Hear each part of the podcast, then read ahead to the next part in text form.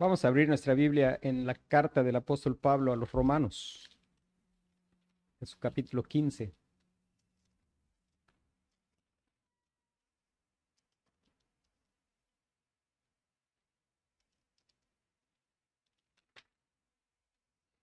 Romanos 15. Dice la palabra de Dios, así que los que somos fuertes debemos soportar las flaquezas de los débiles y no agradarnos a nosotros mismos.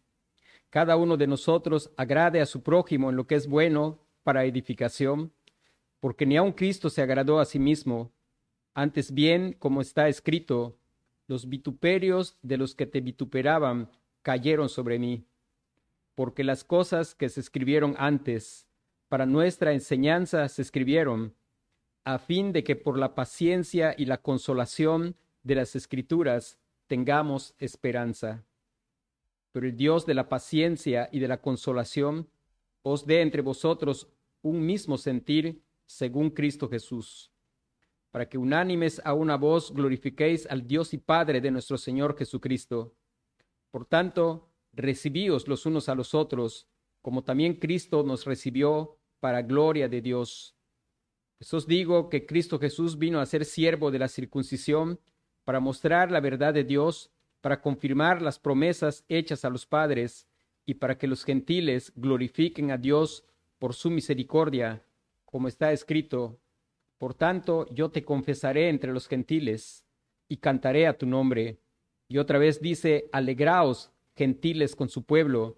Y otra vez, alabad al Señor todos los gentiles y magnificadle todos los pueblos. Y otra vez dice Isaías, estará la raíz de Isaí, y el que se levantará a regir los gentiles, los gentiles esperarán en él. Y el Dios de esperanza os llene de todo gozo y paz en el creer, para que abundéis en esperanza por el poder del Espíritu Santo. Pero estoy seguro de vosotros, hermanos míos, de que vosotros mismos estáis llenos de bondad, llenos de todo conocimiento, de tal manera que podéis amonestaros los unos a los otros mas os he escrito, hermanos, en parte con atrevimiento, como para haceros recordar por la gracia que de Dios me es dada, para ser ministro de Jesucristo a los gentiles, ministrando el Evangelio de Dios, para que los gentiles le sean ofrenda agradable, santificada por el Espíritu Santo.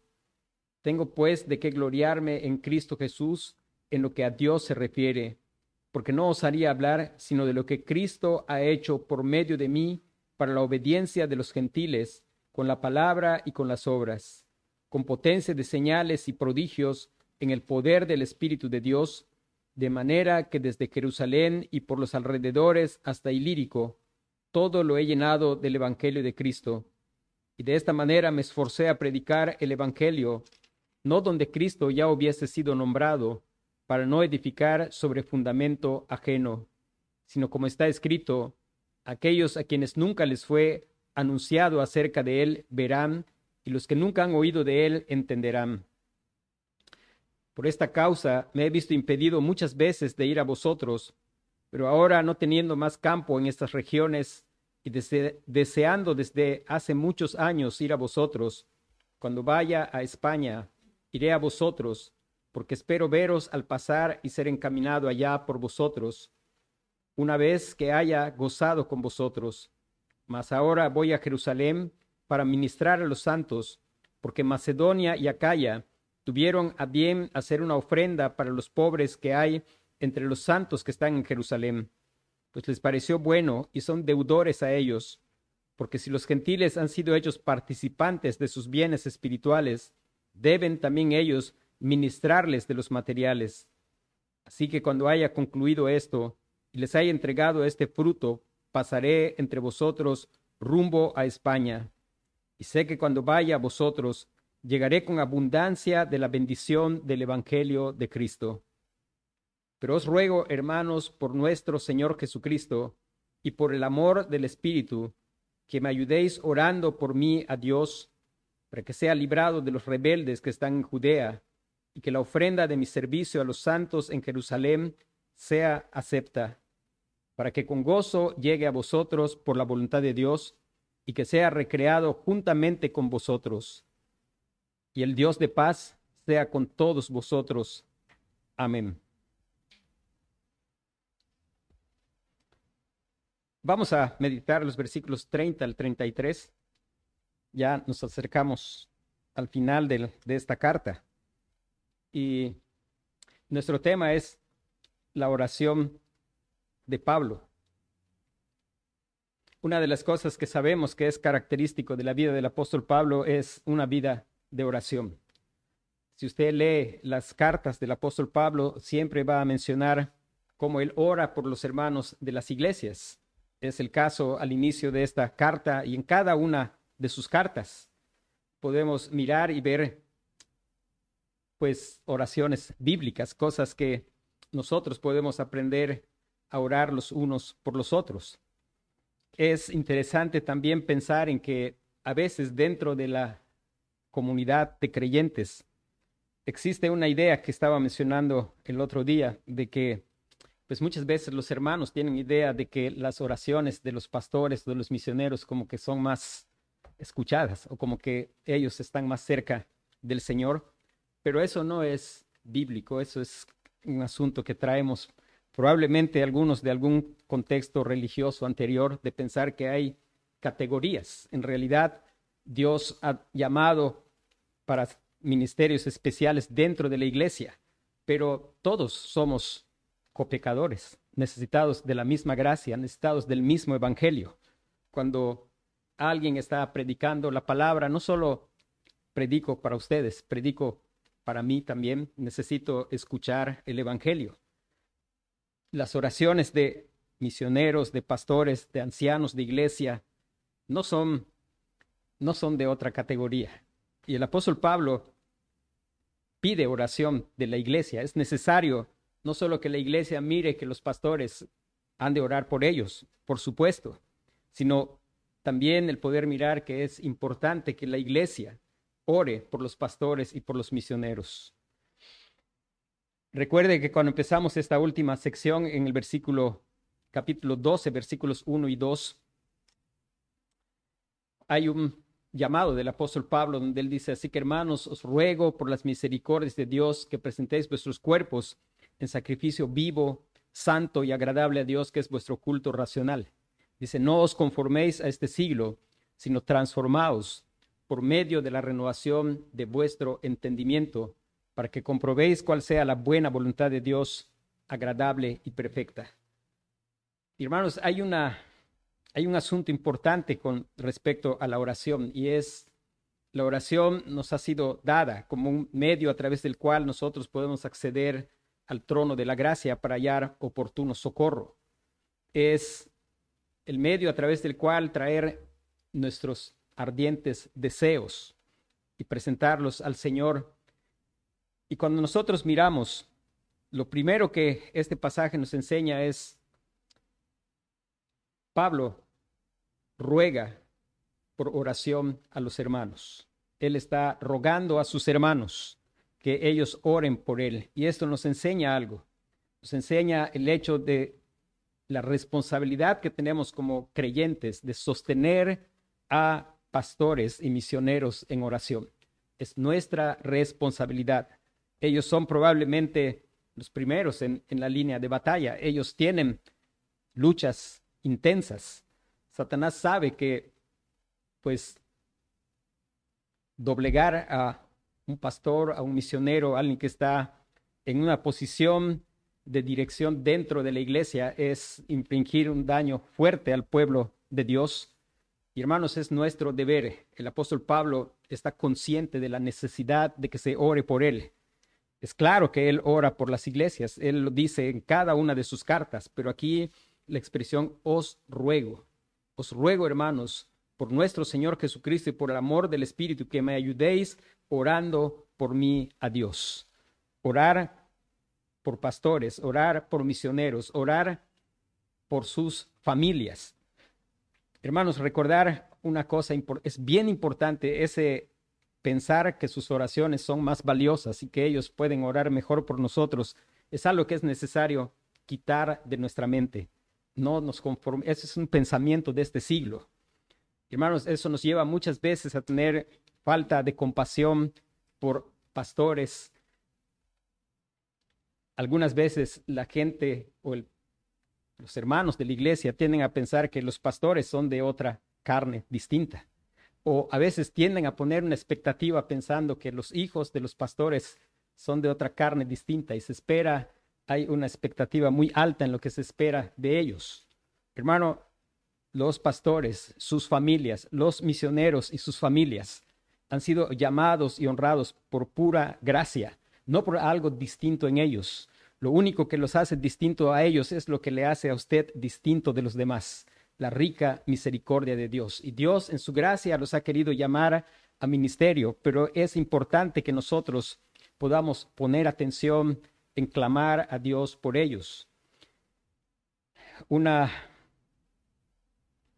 esposa de un pastor que fue también hija de pastor, dice que ella siempre sintió mucho amor hacia la iglesia local y sentía que era un lugar a donde ella pertenecía. Pasado el tiempo, después de que el Señor le salvó, ella se casó con un pastor y su esposo fue un pastor que tuvo fuertes batallas con depresión y un día su esposo confesó sus luchas a la congregación y dice que después de eso, para ella era muy difícil ir a la iglesia. Siempre ella había procurado sentarse en los lugares de adelante y sentía un cierto rechazo de parte de la congregación por haber compartido su esposo sus luchas. Hermanos, los pastores tienen luchas igual de intensas que las que tiene cualquier otro hermano. Ellos no son de otra clase. Cuando la Biblia habla de requerimientos especiales para las personas que están en posiciones de ministerio, no es, si bien eso es para aquellos que están en posiciones de ministerio, no es que hay dos categorías y hay otra medida para los creyentes. El llamado es igual para todos los creyentes. Y también sus luchas son las mismas. Ellos están combatiendo y están juntamente con el pueblo de Dios en una guerra espiritual. No tenemos lucha contra carne y sangre, sino contra huestes espirituales de maldad en las regiones celestes, dice el apóstol Pablo. Nos llama a poner la, la armadura, pero después a perseverar en oración. Cuando pensamos en la oración que Pablo está aquí rogando que se le ayude en oración, tenemos que pensar que a veces nosotros pensamos que la oración es como un interfón para hablar de la calle hacia adentro, o como algún sistema de comunicación adentro, como para poder pedir cuando estás lejos de la cocina que te lleven agua o que te hagan algo adentro de la casa sin que tú tengas que moverte, o sea, para hacernos la vida más fácil y cómoda. Pero esa no es la, la visión bíblica de la oración. La oración es el medio de comunicación con el capitán del ejército para llamar y pedir auxilio porque estamos en una batalla, estamos en tiempo de guerra, no estamos en un tiempo de, de picnic, estamos sumergidos en una batalla intensa, una lucha espiritual y la, la oración nos ha sido dada para llamar y pedir el Señor Jesús recuerde cuando Él dejó la gran comisión, Él dijo, toda potestad me es dada en el cielo y en la tierra. Todo está a disposición de su pueblo para hacer lo que nos ha mandado hacer, ir y hacer discípulos a todas las naciones. Y la idea de la oración es clamar al Señor, clamar al Señor por cada uno de los miembros de la iglesia, pero tener en oración a pastores y misioneros.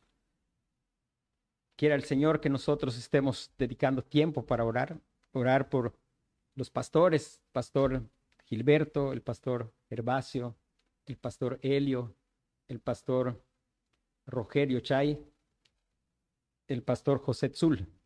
Hermanos, ellos enfrentan luchas. Ellos sufren igual que nosotros sufrimos. Ellos son tentados igual que nosotros somos tentados. Ellos tienen la responsabilidad de predicar el Evangelio con fidelidad y mantenerse fieles a predicar el Evangelio como ha sido revelado. Y es necesario que nosotros les podamos sostener en oración. Hay otros hermanos que aunque no son pastores, Dios los tiene predicando como el hermano Terencio, como el hermano Abraham, el hermano Tomás. Y hermanos, tal vez ellos no nos han rogado, pero el ejemplo del apóstol Pablo, que mueva nuestros corazones a interceder por ellos. El apóstol Pablo ruega y dice, hermanos, por nuestro Señor Jesucristo. Y aquí está la base de toda oración. Toda oración es solo por Cristo. Dice, os ruego, hermanos, por nuestro Señor Jesucristo. Nosotros podemos orar los unos por los otros y por la gente que Dios tiene en ministerio, y lo hacemos sobre la base de la obra del Señor Jesucristo. Dice, por nuestro Señor Jesucristo. Él es la causa de toda oración. Toda oración debe ser por causa de nuestro Señor Jesucristo y para gloria del Señor Jesucristo. Recuerde que Santiago dice que pedimos y no recibimos porque pedimos mal para gastar en nuestros deleites. Pidamos por causa de Cristo y para la gloria de Cristo más que para nuestros deleites. Pedir por aquellos que están llevando el Evangelio, aquellos que tienen la responsabilidad de proclamar el Evangelio de salvación. Después dice el apóstol Pablo que es por Cristo y dice, y por el amor del Espíritu si estamos en Cristo, Él nos ha dado de su Espíritu y Él está produciendo amor en nuestro corazón. Y Él está apelando al hecho de que por causa del amor que el Espíritu Santo ha puesto en sus corazones para conmigo, rogad, rogad a Dios por mí. Dice una traducción del versículo, dice, os ruego hermanos por nuestro Señor Jesucristo y por el amor del Espíritu, que os esforcéis juntamente conmigo en vuestras oraciones a Dios por mí. Y hay otra traducción que incluso tiene la palabra esforzar y luchar en oración. Hermanos, el apóstol Pablo estaba viendo la vida como, como es una lucha intensa y una lucha que debe ser en oración. Porque recuerde que nuestra lucha no es con espada, no es con ejército, es con su Santo Espíritu es en oración, orar por los pastores. Pero orar, cuando pienso en lo que el apóstol Pablo, ese versículo con el que inicia esta sección en el versículos 1 y 2 del capítulo 12, hermanos, orar por nuestros jóvenes. Siempre hemos estado en un mundo malo. Y que el Señor nos haga tomar conciencia de algunas cosas que dice la Escritura. Dice que estamos en medio de una generación maligna y perversa. Hermano, no es poesía, esa es la pura verdad. Estamos en medio de una generación maligna y perversa y hay una batalla fuerte por la mente de los jóvenes. Y rogar al Señor para que les haga recordar el Evangelio. Orar al Señor para que el Señor obre en sus corazones y ponga en sus corazones deseo por el Señor. Rogar para que el Señor les haga ver a nuestros jóvenes ante la brillantez y el atractivo de este mundo, que ellos puedan mirar que Cristo es el ser de mayor valor. Este mundo está llamando constantemente a personas que admirar. No es casual que de pronto nos salen artículos y cosas hablando de hombres que no tienen nada de admirables, pero que los jóvenes admiran. Roguemos al Señor por sus mentes, gente que no tiene nada para ser admirada, pero Cristo es el ser más digno de admiración. Cristo, que Cristo sea precioso a nuestros ojos y a los ojos de nuestros jóvenes. Oremos. Recuerde que una característica que teníamos antes es que veíamos a Cristo y le veíamos sin atractivo para desearle. Pero que el Señor nos muestre a Cristo ahora precioso a nuestros ojos. En verdad que le podamos ver como sus nombres le describen, como admirable consejero, como Dios fuerte, como Padre eterno, como príncipe de paz. Que podamos contemplar la hermosura de su santidad. Hermanos, rogar, porque la batalla es intensa y rogar que el Espíritu Santo les recuerde a nuestros jóvenes el Evangelio que ellos han escuchado. Que Dios quiera, por su misericordia, traerlos a salvación. Que Dios confirme en fe a aquellos que han confesado fe, profesado fe en el Señor Jesucristo. Y es nuestro deber, hermanos, yo ruego que oremos por los que están predicando el Evangelio, pero que roguemos por nuestros jóvenes y también por nosotros. Nosotros no estamos vacunados también hay una batalla por nuestra mente y que nosotros podamos dice la escritura, sean gratos los dichos de mi boca y la meditación de mi corazón delante de ti. Y hermano, ¿qué es lo que nos pasamos meditando? Dios quiera que meditemos cada día el Evangelio, que cada día podamos orar y clamar al Señor. Hay una frase que muchas veces decimos y que el Señor por su Espíritu nos haga entender qué significa cuando decimos Cristo murió por mí. Que podamos tener una valoración guiada por el Espíritu del Señor de qué significa la obra que el Señor Jesucristo hizo en la cruz por causa de su pueblo. La oración es la manera en que nosotros participamos de la obra misionera. Hermanos, quizá Dios no nos ha llamado personalmente a ir.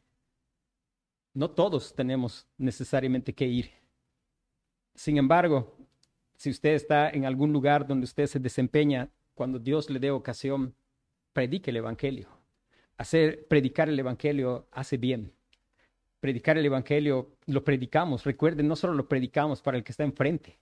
Mi alma necesita el Evangelio. Y cuando predico el Evangelio al jardinero, al albañil o a cualquier persona que Dios me dé la oportunidad, Dios bendice mi vida a través de escuchar lo que estoy proclamando pero quizá Dios no nos ha llamado para ir a otro lugar, pero podemos participar, podemos participar.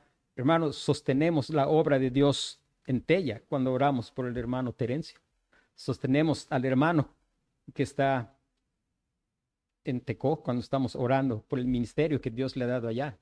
Estamos participando de la obra que Dios está haciendo en Tzitantún cuando estamos orando por el pastor Helio que está allí. Cuando oramos por el hermano Abraham, cuando oramos por los hermanos que están en muchos otros lugares, nuestros hermanos que conocemos, hermanos en Houston y hermanos que no conocemos, orar para que Dios siga sosteniéndoles, para que Dios siga fortaleciendo su fe y es nuestra participación de la obra de la obra misionera. Cuando nosotros podamos, podemos mirar dice el versículo 31. En el versículo 31, Pablo va a dar algunos motivos específicos de su oración. Y dice primero, para ser librado de los rebeldes que están en Judea, y que la ofrenda de mi servicio a los santos en Jerusalén sea aceptada, para que con gozo llegue a vosotros por la voluntad de Dios, y que sea recreado juntamente con vosotros. Vamos a ir examinando sus pedidos de oración. Y vamos a comenzar no con el que menciona primero, sino con el que está ahí después de la coma. Dice, y que la ofrenda de mi servicio a los santos en Jerusalén sea aceptada. El Señor responde nuestras oraciones. Hermanos, una de las cosas que debe motivar a nuestro corazón, Pablo no escribía cosas simplemente teóricas. Pablo escribía de lo que él había experimentado. Él escribe y él dice, y aquel que es poderoso para hacer todas las cosas mucho más abundantemente de lo que pedimos o entendemos, según el poder que actúa en nosotros. Bueno, el apóstol Pablo no escribió eso como simple teoría. Él había experimentado que es así. El Señor hace las cosas mucho más abundantemente de lo que pedimos o entendemos. Y no siempre es como nosotros lo pedimos, porque Él es todo sabiduría. Sus caminos no son nuestros caminos, ni nuestros, sus pensamientos son como los nuestros. Dice la escritura, como son más altos los cielos que la tierra, así son más altos sus caminos que los nuestros y sus pensamientos más que los nuestros, más altos. Pablo tenía un deseo de la unidad de la iglesia y iba de importancia. Él sabía que podía ser rechazada esa ofrenda porque los creyentes que estaban en Jerusalén no tenían precisamente un buen concepto y una buena aceptación de los gentiles. Sin embargo, cuando nosotros vamos a Hechos 23,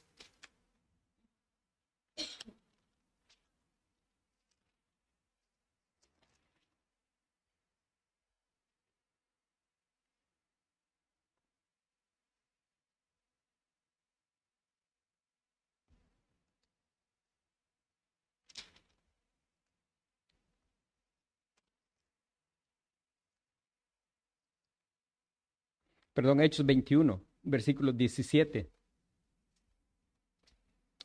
Dice, cuando llegamos a Jerusalén, los hermanos nos recibieron con gozo. Y el día siguiente Pablo entró con nosotros a ver a Jacobo y se hallaron hallaban reunidos todos los ancianos, a los cuales después de haberles saludado, les contó una por una las cosas que Dios había hecho entre los gentiles por su ministerio. Cuando ellos lo oyeron, glorificaron a Dios y le dijeron, Ya ves, hermano, cuántos millares de judíos hay que han creído y todos son celosos por la ley. Algo que podemos percibir de este pasaje es que Dios contestó la oración del apóstol Pablo en cuanto a la ofrenda que él estaba llevando. Después, bueno, antes el apóstol Pablo dice para que sea librado de los rebeldes que están en Judea. Y si usted lee en su casa, usted se va a dar cuenta de que, pues, llegó un momento en que se armó un alboroto y esta gente capturó al apóstol Pablo y se lo llevaron y la autoridad romana tuvo que ir para, para rescatarlo. Y el apóstol Pablo estuvo detenido. Y damos gracias a Dios porque sabemos que los hermanos oraban por él y Dios contestó la oración. Él fue librado de sus, de sus manos. Allí en los últimos capítulos de Hechos se nos narra que 40 judíos habían hecho un voto de no comer ni beber hasta que hubieran dado muerte a Pablo. Hechos capítulo 23.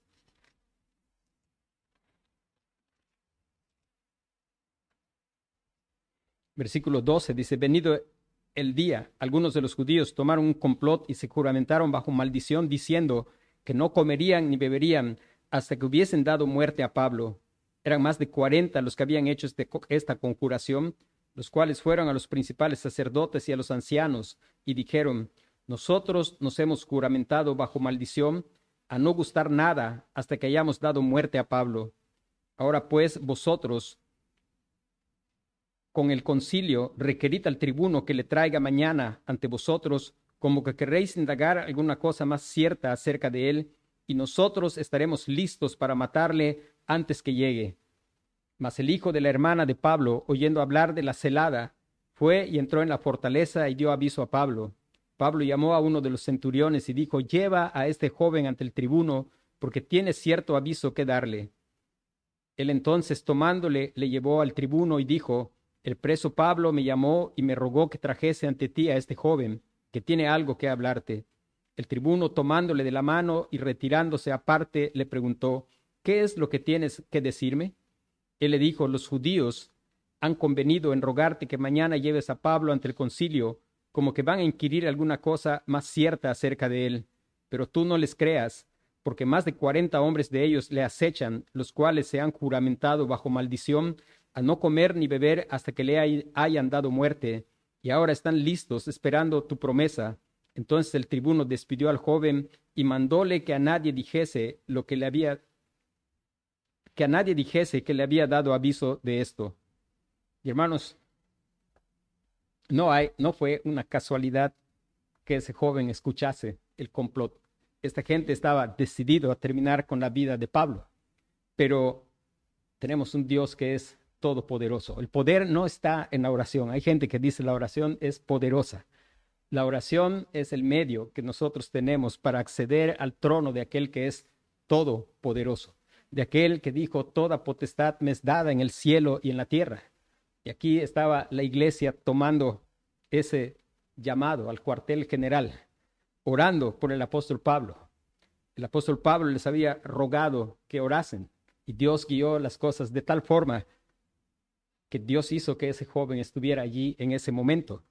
Y dice el versículo 23, y llamando a dos centuriones, mandó que preparasen para la hora tercera de la noche doscientos soldados, setenta jinetes y doscientos lanceros, para que fuesen hasta Cesarea y que preparasen cabalgadura en que poniendo a Pablo le llevasen a salvo a Félix el gobernador. Hermanos, ¿quién lo hizo? El Señor lo hizo. Toda potestad me es dada en el cielo y en la tierra. ¿De quién era toda esa guardia? Bueno, el emperador pensaba que era de él, pero el Señor dice, la Biblia dice, de Jehová es la tierra y su plenitud el mundo y los que en él habitan. Y es la respuesta a la oración. El apóstol Pablo dice después en su oración. Dice, para que con gozo llegue a vosotros por la voluntad de Dios. Para que con gozo llegue a vosotros por la voluntad de Dios. sabemos algo. Sabemos que el apóstol Pablo llegó con gozo. El apóstol Pablo podía estar en naufragio, podía estar en prisión. El apóstol Pablo en una prisión pudo escribir una carta que se llama del gozo. Él escribió regocijaos en el Señor, otra vez les digo regocijaos, estando en la prisión. Y en Romanos 28, perdón, Hechos.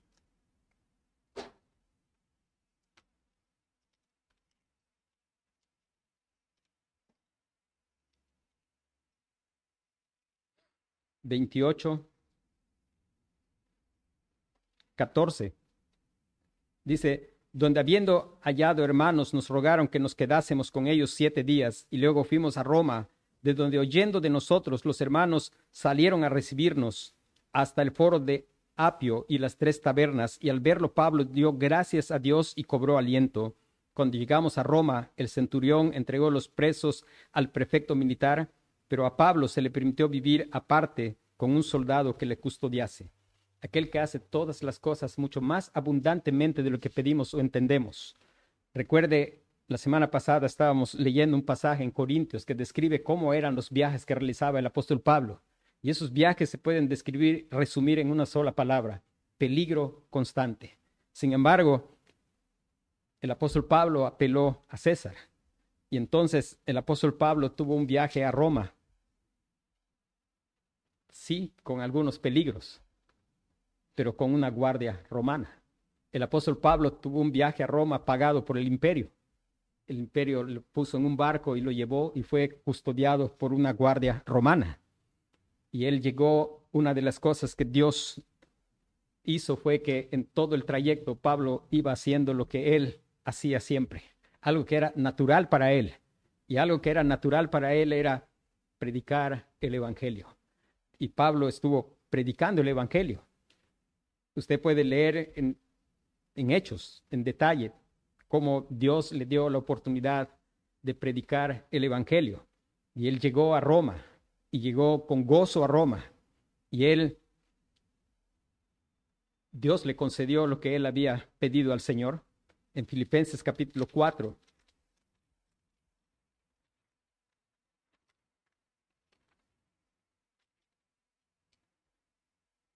versículo 21 al 23 dice, saludad a todos los santos en Cristo Jesús, los hermanos que están conmigo os saludan, todos los santos os saludan, especialmente los de la casa de César. La gracia de nuestro Señor Jesucristo sea con todos vosotros. Amén. Todos los santos os saludan, especialmente los de la casa de César. El apóstol Pablo, por las oraciones de los hermanos, pudo predicar el Evangelio. Esos de la casa de César eran gente que servía en el palacio de Nerón. Hermanos, orar al Señor. Y recuerde que principalmente es por Cristo, para la gloria de Cristo. Orar por la gente que está en primera línea predicando el Evangelio, pero usted donde esté, predique el Evangelio. Oremos por la salvación de personas que Dios nos ayude a ser constantes. La semana pasada les estaba compartiendo de un hombre que oraba por sus amigos y él tenía un diario donde oró por algunos, algunos años. Sin embargo, él tenía uno que él escribía en su diario y decía, Señor, por este he orado 19 años y aún no me lo has concedido, pero ayúdame a seguir orando por su salvación. Hermanos, que oremos por los que están en el ministerio, que oremos por la salvación de personas y no que Dios nos ayude a ser consistentes en clamar al Señor y si es su voluntad, Él nos va a conceder las peticiones de nuestro corazón. Y vamos a, mirar el pasaje en Efesios capítulo 4.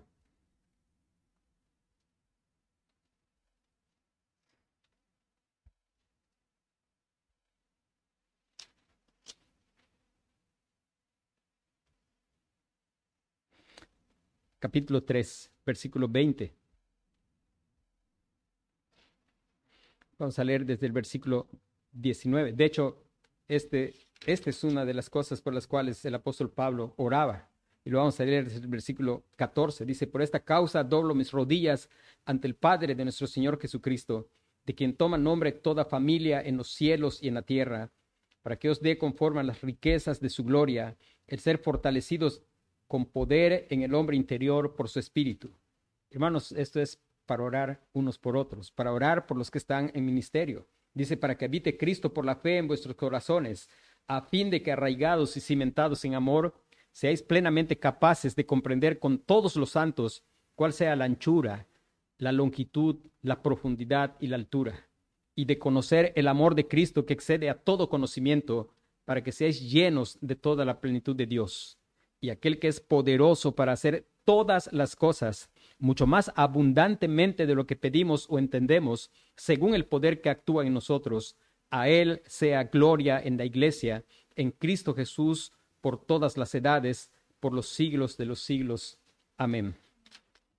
Y después el apóstol Pablo cierra esta sección de la carta con una, una bendición, una oración por los hermanos. Y el Dios de paz sea con todos vosotros. Amén. Y el Dios de paz sea con todos vosotros. Amén. Era también la, la oración de Pablo.